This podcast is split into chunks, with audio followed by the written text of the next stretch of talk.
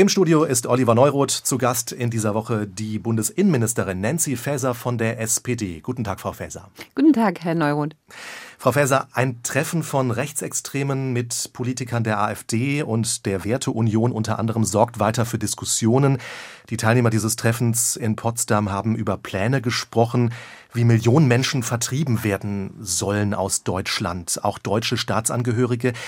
Was sagt das über die Stimmung im Land aus? Wie ernst müssen wir das nehmen? Also wir nehmen das sehr ernst, ähm, dass es dieses Treffen gab, auch wer dabei war, ähm, welche Verbindungen es dort äh, zu Parteien gibt und welche Personen da auch äh, eng verknüpft waren. Und ich will nochmal sagen, dass diejenigen, die völkische und rassistische, äh, tatsächliche Umvolkungsfantasien, wie Sie es ja eben auch angesprochen haben, hegen und Pläne schmieden, das, äh, wie es jetzt gezeigt wurde, die zeigen damit aus unserer Sicht ihr wahres Gesicht. Ähm, und das muss man natürlich sehr ernst nehmen. Und deswegen ähm, muss ich auch sagen, freut es mich, dass das auch Menschen aufgerüttelt hat äh, in ihrem Kampf gegen Rechtsextremismus und gegen die Menschen, menschenverachtende Ideologie, die ja dahinter steht. Ähm, und auch am Wochenende, letztes Wochenende, dann auch auf die Straße gegangen sind, auch während der letzten Woche und ähm, dort tatsächlich auch gesagt haben, das geht so nicht, ähm, das lassen wir nicht zu. Wir leben in einem demokratischen äh, Rechtsstaat und wir wollen unsere Werte aus dem Grundgesetz hier auch aktiv verteidigen. Und das ist ja auch eine positive Gegenentwicklung, das muss man einfach sagen. Aber natürlich nehmen wir das als Sicherheitsbehörden sehr, sehr ernst, kümmern uns darum, zeigen auch die Verbindungen auf, ne, die wir ja auch äh, durch die AfD mit, mit der neuen Rechten haben, ähm, auch hinzuschauen, wer ist dort in der Unterstützung tätig. Ähm, und natürlich ist das für uns ein ernst, sehr ernstzunehmendes Problem. Der Präsident des Verfassungsschutzes, Thomas Haltenwang, sagt, die Demokratie sei stärker bedroht, als es in der Gesellschaft wahrgenommen werde. Die Menschen müssten wach werden. Wie sehen Sie das? Wie steht es um unsere Demokratie? Also ich glaube schon, dass wir in einem sehr gefestigten Rechtsstaat leben. Das sieht man ja auch an gerichtlichen Entscheidungen, die sich auch durch ähm, dadurch ja auszeichnen, dass sie eben nicht äh, das nachplappern, was Regierungen machen, sondern im Gegenteil, äh, sondern auch aufzeigen, wo sind Grenzen, was muss verändert werden. Ähm, aber dass etwas ins Rutschen geraten ist in der Frage, wie werden Menschen ausgegrenzt, wie äh, verachtend wird sie, über sie geredet, da ist schon große Veränderung erfolgt, die mir schon Sorge macht. Ähm, und wo ich auch der Auffassung bin, dass unsere Demokratie sehr aktiv verteidigt werden muss, weil es ist keine Selbstverständlichkeit. Ähm, eine Wie geht das? Demokratie lebt ja davon, dass man die Errungenschaften, die wir in unserem Grundgesetz haben, angefangen von der Meinungsfreiheit über Versammlungsfreiheit, aber vor allen Dingen über den wichtigsten Punkt unserer Verfassung, die Würde der Menschen, äh, zu achten und zu wahren, ähm, dass da in diesen Tagen etwas ähm, ins Rutschen geraten ist, aber auch schon in den letzten zwei, drei Jahren. Ich sage mal, es fing auch an während der Corona-Pandemie. Ähm, es ist ja immer das eine, ob man legitim protestiert. Das ist ja auch grundgesetzlich geschützt äh, über die Meinungs- und Versammlungsfreiheit.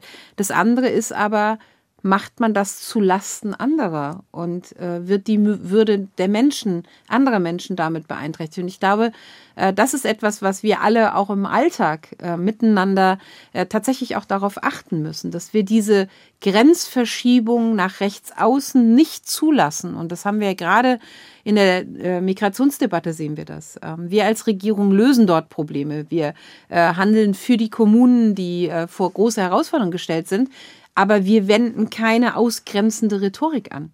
Ähm, und ähm, äh, verhindern auch, dass äh, diese Debatte sich in diese in, äh, Richtung entwickelt. Aber andere tun das nicht. Die passen nicht auf, dass sich diese Grenzverschiebung dass die passiert. Und da will ich nochmal ganz stark dran appellieren. Also diese Brandmauer nach rechts gegenüber denjenigen, die andere Menschen verachten und ausschließen wollen, wie wir das jetzt bei diesem Treffen erlebt haben, die muss stehen. Und darauf müssen wir auch im Alltag sehr, sehr stark achten und kann jeder Einzelne auch was tun. Was zum Beispiel? Na, jeder Einzelne kann ja äh, seine Meinung dazu sagen und sagen, nein, das geht nicht. Dort werden andere Menschen ausgegrenzt. Wir haben die Würde der Menschheit ist äh, einer unserer wichtigsten Werte. Das leben wir ja Tag für Tag und ich lasse nicht zu, dass mein Gegenüber, ob es im Job, im Privatleben ist, äh, diese ausgrenzenden Rhetorik anwendet und vielleicht sogar weitergeht ähm, und äh, Menschen tatsächlich ausgrenzt. Wir hören aus Communities von Menschen mit türkischen Wurzeln zum Beispiel, dass da schon einige sagen, ich fühle mich in diesem Land nicht mehr so richtig wohl. Es macht mir Angst, was gerade passiert, wie sich die Stimmung gerade verändert. Was kann, was muss der Staat an dieser Stelle tun? Also ich glaube, zum einen ihnen das Gefühl zu geben, dass sie dazugehören. Ähm, das ist ja das Wichtige. Wir sind eine ganz vielfältige Gesellschaft, wo alle Menschen dazugehören, ob sie eine Einwanderungsgeschichte haben oder nicht. Ähm, das sind ja die richtigen äh, und wichtigen Werte, die unser Grundgesetz uns da auch vorgibt. Und daran muss man natürlich immer wieder erinnern. Aber das andere ist natürlich auch, dass wir solche Dinge, wie sie jetzt passiert sind bei solchen Treffen oder ähm, auch wenn Parteien meinen, sie müssten diese Grenzen überschreiten, dass wir dann natürlich auch mit allen rechtsstaatlichen Mitteln dagegen vorgehen. Das heißt, sprich Vereine zu verbieten, äh, die sich in diesem Sinne Sinne äußern, die in diesem Sinne unterwegs sind. Das habe ich im letzten Jahr getan. Oder auch darauf zu achten, ähm, und das macht der Verfassungsschutz ja auch sehr stark, da bin ich auch sehr froh drum, dass die AfD beispielsweise beobachtet wird ähm, und auch darauf geachtet wird, welche Kontakte herrschen zu rechtsextremen Netzwerken. Ähm, und da muss man eben dann als Rechtsstaat auch hart vorgehen und sagen, es ist richtig, dass sie als Verdachtsfall beobachtet wird. Und es ist richtig, dass man genau diese äh, schlimmen Netzwerke deutlich macht, ähm, zerschlägt. Und ähm, was wir beispielsweise auch getan haben, das war Teil meines ähm, Plans gegen Rechtsextremismus, dass wir Wert darauf gelegt haben, auf die Finanzermittlung. Also zu gucken, welche Finanzströme stecken eigentlich dahinter. Wie wird dort finanziert? Auch bei diesem Treffen ging es ja auch um die Frage, äh, wie Finanzmittel akquiriert werden können für wirklich was sehr Menschenverachtendes. Mit Blick auf dieses Treffen zwischen Rechtsextremen und AfD-Funktionären werden ja auch die Stimmen lauter, die ein AfD-Verbot fordern. Warum haben Sie das bisher nicht angestoßen? Also ich glaube, dass man in der politischen Debatte sich erstmal mit äh, einer Partei, die in Teilen rechtsextremistisch ist, äh, auch auseinandersetzen muss, damit für die Bürgerinnen und Bürger auch nicht der Eindruck entsteht, dass wenn man äh, vermeintlich argumentativ nicht weiterkommt, dass man dann nach dem schärfsten Schwert in unserer Verfassung, nämlich einem Parteienverbot, ruft. Ich glaube, dass da viel dazwischen ist. Aber natürlich ist es auch eine Möglichkeit. Natürlich ist es so, dass natürlich äh, geprüft werden muss, äh, wenn äh, die Verfassungsorgane zu der Erkenntnis kommen, äh, dass eine Partei gesichert rechts- und verfassungsfeindlich agiert, dass dann auch Verbote in Betracht kommen. Das ist nun mal ein Mittel der Verfassung. Insofern kann das dann auch eins sein, aber es ist eben das letzte Mittel. Und deswegen glaube ich, muss man davor auch vieles anderes anwenden. Deswegen, ich schließe das nicht aus. Das muss auch immer geprüft werden. Das ist ein Bestandteil unserer Verfassung, die das ausdrücklich vorsieht.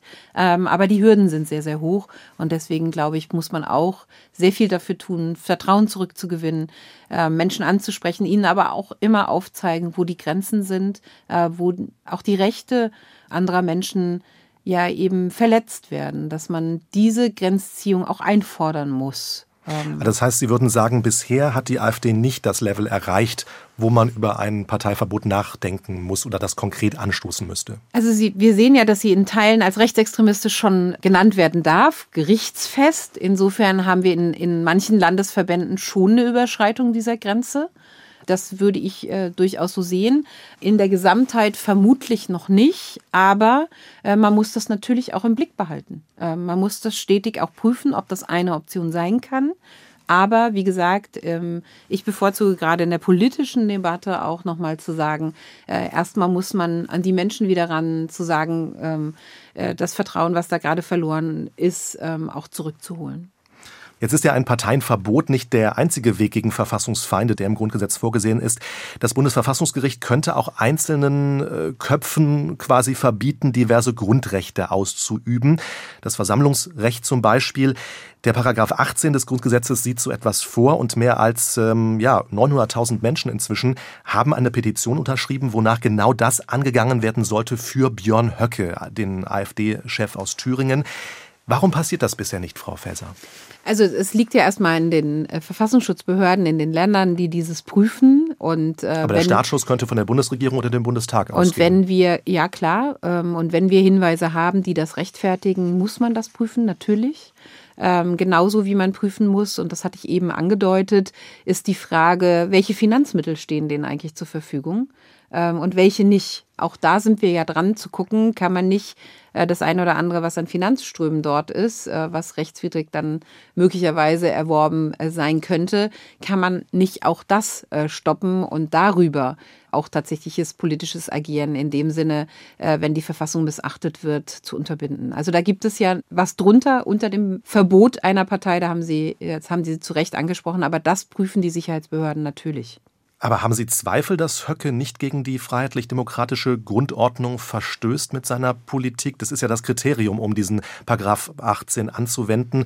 Bei dem Rückhalt, den die AfD in Thüringen hat, ist ja eigentlich recht deutlich, dass dass da was vor sich geht. Wie gesagt, das prüfen Sicherheitsbehörden und vor allen Dingen dann Gerichte am Ende. Das liegt nicht an mir, das juristisch einzuordnen. Ähm, das würde ich auch immer nicht machen. Ähm, ich sehe nur, dass die Sicherheitsbehörden da sehr stark unterwegs sind und die entsprechenden Prüfungen auch vornehmen und das ist wichtig und richtig.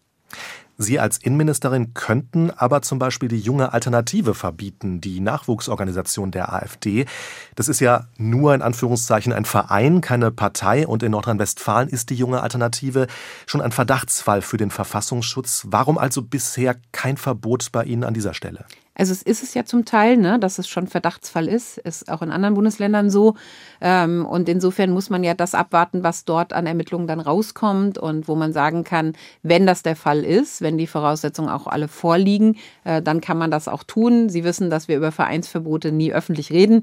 Ähm, wir machen sie, wenn die Voraussetzungen vorliegen. Und das habe ich, glaube ich, auch bisher bewiesen, dass ich an vielen Stellen auch äh, schon Vereine verboten habe, gerade jüngst, auch beim, beim islamistischen Bereich, aber auch im Rechtsextremismus muss. Und ich glaube, das ist immer wichtig und richtig, das dann auch am Ende zu tun und nicht vorher drüber zu reden. Schauen wir vom angespannten Klima in der Gesellschaft ähm, mal kurz rüber zum angespannten Klima innerhalb der Bundesregierung. Äh, immer wieder lautes Knirschen, vor allem zwischen FDP und den Grünen und dem Kanzler werfen viele vor, auch aus der SPD, aus ihrer Partei, eher zu moderieren als durchzugreifen. Wann ändert sich das mal? Also ich glaube, es ist wichtig, wenn man mit drei Parteien eine Koalition hat, dass man natürlich äh, eine andere Meinungsfindung hat als äh, in einem Bündnis mit zwei. Ich glaube, das beachten viele nicht beim bloßen Kommentieren zu sagen, jetzt streiten die sich schon wieder. Ich glaube, in einer Demokratie ist es ja auch eine Errungenschaft, dass man um den besten Kompromiss ringt. Aus meiner Sicht sollte man das nicht öffentlich tun, sondern hinter verschlossenen Türen.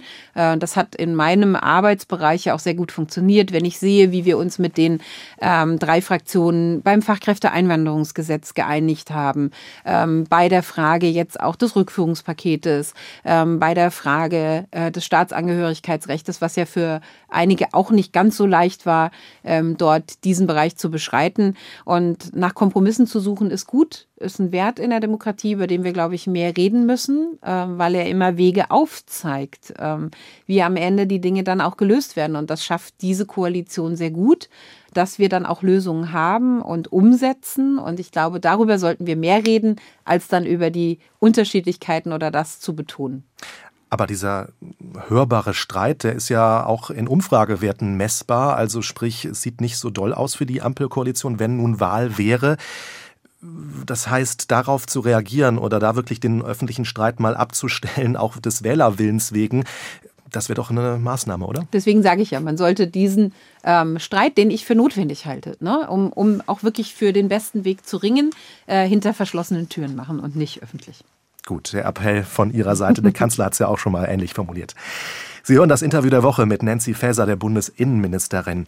Ein Thema, das viele Menschen seit Monaten beschäftigt, das ist die starke Zuwanderung nach Deutschland. Sie sagen, wer hier kein Bleiberecht hat, kein Aufenthaltsrecht, muss unser Land auch verlassen. Abschiebungen sollen konsequenter über die Bühne gehen, auch wirklich funktionieren. Ein entsprechendes Gesetz ist nun auf dem Weg. Unter anderem soll der Abschiebegewahrsam verlängert werden. Die Polizei soll mehr Rechte haben künftig, was Durchsuchungen angeht von Flüchtlingsunterkünften. Und trotzdem geht Ihr Ministerium nur davon aus, dass die Zahl der Abschiebungen um 600 pro Jahr steigt durch das neue Gesetz. Das wäre ein Plus Plus von 5 Prozent im Vergleich zu den beiden vergangenen Jahren. Warum soll das also der große Wurf sein?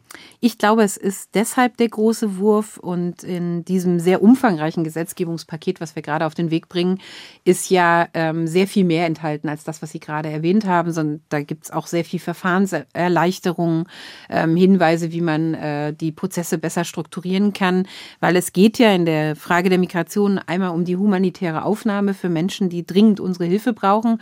Dafür brauchen brauchen wir aber auch Kapazitäten und wir müssen deshalb die Migration auch neu ordnen und steuern. Und der Prozess, der zu diesem großen Gesetzgebungsvorhaben geführt hat, ist ja einer, der sehr stark äh, die kommunale Ebene mit eingebunden hat. Wir hatten ja diesen Prozess bei mir im Haus. Sie erinnern sich, das wurde immer als Flüchtlingsgipfel bezeichnet. Ähm, wir haben das anders gesehen. Wir haben die Länder und Kommunen eingeladen, um mit ihnen darüber zu reden, wo ist eigentlich in der Praxis, wo sind äh, Verfahrenshemmnisse, wo sind Verfahrensschwierigkeiten, äh, wo geht es auch darum, dass man entbürokratisiert, weil vielleicht nochmal hier eine zusätzliche Abstimmung nochmal gewählt wird und nochmal eine Zustimmung, es dreht nochmal eine Schleife.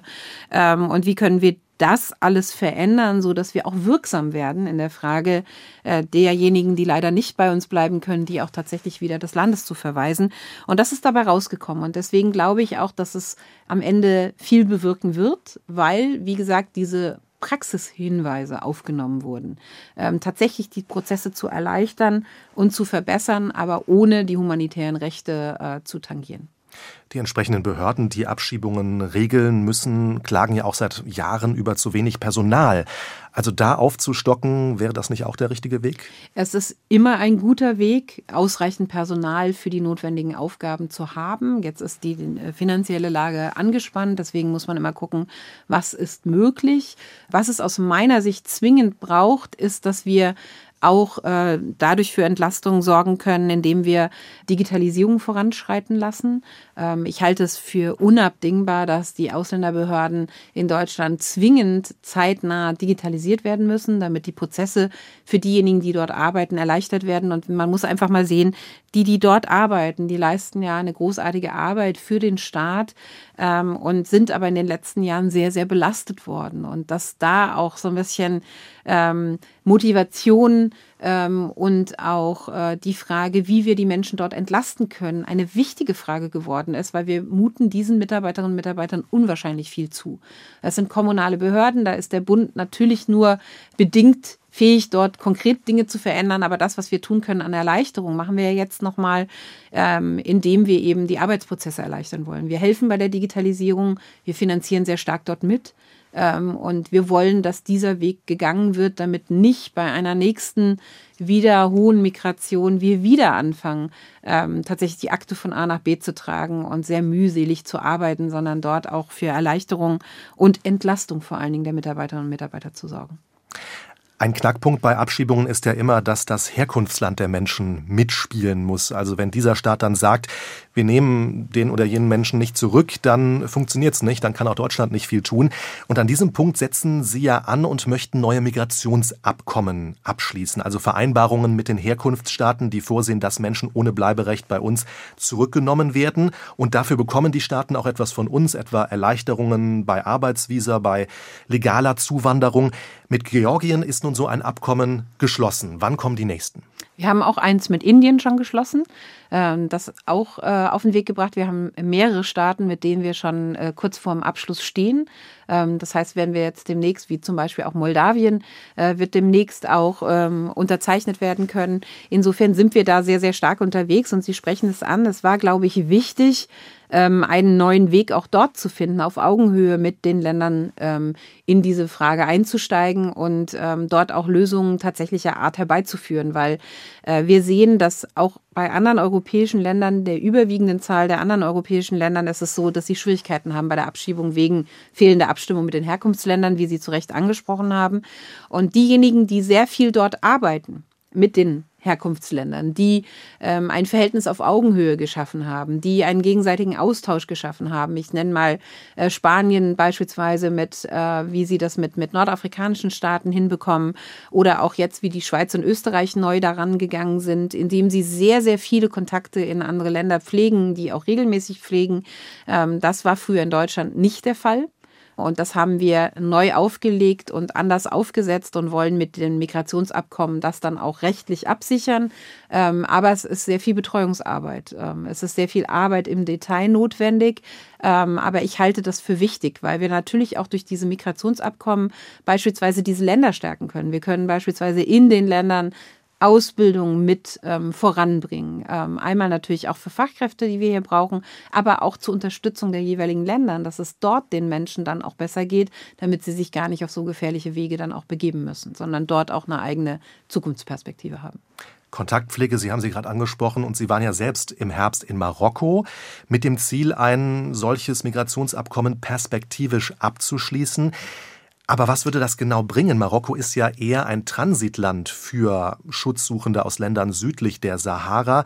Äh, die würde ja Marokko nicht zurücknehmen, diese Menschen, wenn es eben um so ein Migrationsabkommen geht. Also warum ein Deal mit Marokko? Also Marokko ist für uns ein wichtiges Land, weil natürlich auch dort Menschen zu uns kommen aus Marokko. Ähm, deswegen ist es wichtig, auch mit diesen Ländern zu reden und sie auch ein partnerschaftliches Verhältnis zu haben, auch um sie zu stabilisieren, auch in den anderen Fragen, die Sie angesprochen haben, dass sie Transitland sind, ähm, wie sie damit umgehen, ähm, wie kann man äh, ein solches Land auch für die Bevölkerung dort Perspektiven geben? Wie können wir auch mit Ausbildungsverbünden dort helfen? Ich glaube, das ist ein ganz, ganz wichtiger Punkt, dass wir mit den nordafrikanischen Staaten auch arbeiten. Ähm, und gerade Marokko ist ein Land, was wir stabilisieren sollten, die sich da auf einen guten Weg gemacht haben. Ähm, und diesen Weg sollte man weiter unterstützen und nicht äh, noch schwächen. Äh, deswegen glaube ich, ist es sehr, sehr wichtig, auch Marokko zu unterstützen und mit ihnen zu arbeiten. Diese neuen Abkommen sollen ja ein Geben und Nehmen sein. Deutschland bietet eben den Ländern etwas, damit sie mitmachen, beispielsweise, dass Fachkräfte leichter zu uns kommen können. Aber das sieht ja auch das Fachkräfteeinwanderungsgesetz sowieso vor, weltweit, dass Menschen von allen Teilen der Welt zu uns kommen können, wenn ihr Know-how bei uns gebraucht wird. Also warum sollten Staaten bei diesem Migrationsabkommen überhaupt mitmachen, wenn das Fachkräfteeinwanderungsgesetz im Prinzip die Tür sowieso öffnet für die legale Zuwanderung? Weil ich der Auffassung bin, dass man ein solches Gesetz auch praktisch hinterlegen muss. Äh, Sie können nicht einfach ein Gesetz machen und dann erwarten, das funktioniert jetzt morgen alles. Das ist ja nicht der Fall. Ähm, Sie müssen ja dafür werben in anderen Staaten, ähm, dafür sorgen, dass die entsprechenden Ausbildungen erworben werden können, damit Sie überhaupt erst die Möglichkeit haben zu kommen. Man muss das publik machen. Wenn wir hier ein Gesetz machen und sagen, äh, wir knüpfen jetzt an an Arbeit, ähm, ob jemand hier einen Ausbildungsvertrag hat oder einen Arbeitsvertrag, dann heißt das ja noch nicht, dass das als Botschaft auch in den Ländern angekommen ist und wer mit was eine Chance hat. Und ich glaube, es war wichtig, diese Neuordnung vorzunehmen, auch mit dem Fachkräfteeinwanderungsgesetz, nämlich den Faktor Arbeit in den Mittelpunkt zu stellen bei der Zuwanderung. Aber sie brauchen natürlich die Mitwirkung der Länder, damit das auch für deren Bevölkerung funktioniert und äh, klappen kann. Und ich glaube, dafür ist es unglaublich wichtig. Und der andere Punkt ist natürlich aus meiner Sicht als Innenministerin auch wichtig, dass wir Rückführungen tatsächlich auch durchführen können, auch insbesondere wenn Straftäter Gefährder hier sind. Das ist einfach aus meiner Sicht nicht hinnehmbar, dass dann äh, Staaten sagen, wir nehmen die nicht mehr auf, sondern man muss dann auch alles vorher dafür getan haben, dass das künftig auch gut und besser funktioniert, weil das halte ich für nicht hinnehmbar, dass wir hier äh, Straftäter und Gefährder aus anderen Ländern ähm, einen längeren Aufenthalt gewähren, als äh, wir rechtlich verpflichtet wären. Auch diese Woche auf den Weg gebracht die Reform des Staatsbürgerschaftsrechts. Sprich, wer aus dem Ausland zu uns kommt, kann schneller als bisher den deutschen Pass bekommen. Sie sagen, das fördert zum Beispiel die Integration. Menschen fühlen sich dadurch eher wohl hier bei uns in Deutschland. Aus der Union gibt es einige Stimmen, die sagen, der deutsche Pass, der wird verramscht durch so ein neues Gesetz. Was antworten Sie da? Dass das natürlich nicht stimmt. Ähm, wir passen jetzt die Zeiten der Einbürgerung anderen Ländern an, auch unseren Nachbarstaaten wie beispielsweise Frankreich. Polen äh, kann man sich übrigens viel schneller einbürgern als in Deutschland, dann immer noch, auch nach der Änderung. Also wir sind damit noch nicht mal an der Spitze in Europa. Ähm, wir brauchen ein zeitgemäßes Staatsangehörigkeitsrecht, weil wir natürlich um Fachkräfte in aller Welt mit den anderen konkurrieren. Und wenn Sie sehen, was beispielsweise klassische Einwanderungsländer wie USA, Kanada, Kanada, Australien, was sie den Menschen bieten, damit sie in ihr Land kommen und ihr Fachwissen dort einbringen, beispielsweise einen sehr schnellen Einbürgerungstitel, sehr schnell auch Hilfe bei Unterkunft und anderen Dingen, äh, dann haben wir dort einfach Nachholbedarf. Und wir haben eine Ungerechtigkeit bei den doppelten Staatsangehörigen, dass wir mit einigen Ländern das zulassen, mit anderen nicht. Mit welcher Begründung eigentlich? Das hängt dann auch viel damit äh, zusammen, welche Herkunftsländer äh, bestehen quasi in ihrer Rechtslage Rechtslage darauf, dass man die Staatsbürgerschaft beibehalten muss ein Leben lang ähm, und wo äh, kann man sie aufgeben und sich entscheiden. Ähm, das haben wir damit jetzt äh, beseitigt und ich halte das für wirklich wichtig und richtig, gerade um bei der Fachkräfteeinwanderung wirklich mit anderen Ländern und Staaten konkurrieren zu können. Das Interview der Woche mit der Bundesinnenministerin, mit Nancy Faeser. Vielen Dank für den Besuch. Sehr gerne.